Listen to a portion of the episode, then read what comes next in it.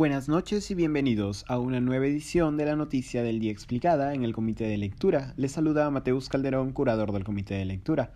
La Comisión de Relaciones Exteriores del Congreso anunció la citación al canciller Óscar Maurtua después de que el premier Bellido revelase una reunión no anunciada del presidente Castillo con el presidente de Venezuela Nicolás Maduro. La citación se produce a propósito de la gira internacional del presidente Castillo, que el sábado pasado se presentó en la sexta cumbre de la CELAC en México y el lunes y martes participó del Consejo General de la OEA y de la Asamblea General de la ONU en los Estados Unidos respectivamente.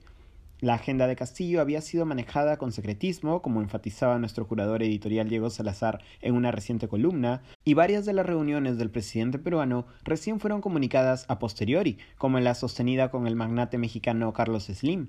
El caso de la reunión con Maduro, no obstante, es particular. La reunión de Castillo con la cabeza del régimen autoritario venezolano fue revelada por el premier Guido Bellido tras una confrontación por redes sociales con el vicecanciller peruano.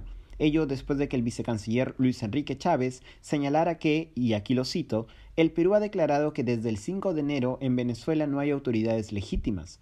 Chávez fue consultado por la posición del Estado peruano respecto de Venezuela a propósito de las declaraciones del presidente Castillo en la cumbre de la CELAC, donde afirmó que Perú sostendría relaciones con todos los países sin discriminación.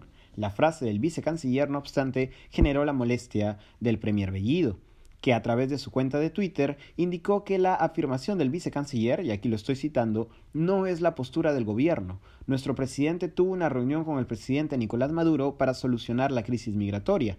Si al canciller o a su adjunto no le gusta, tienen las puertas abiertas.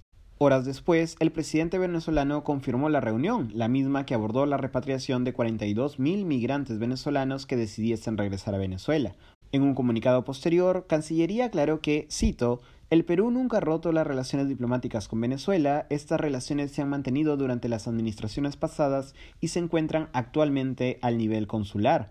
Y además reafirmó el ánimo de lograr, mediante el diálogo, una, vuelvo a citarlos aquí, convocatoria a elecciones justas, libres y democráticas y el término de las sanciones económicas que afectan al pueblo venezolano. En el oficio cursado por la Comisión de Relaciones Exteriores, se le pide al canciller Maurtua aclarar su posición respecto de Venezuela. Eso ha sido todo por hoy, volveremos mañana con más información.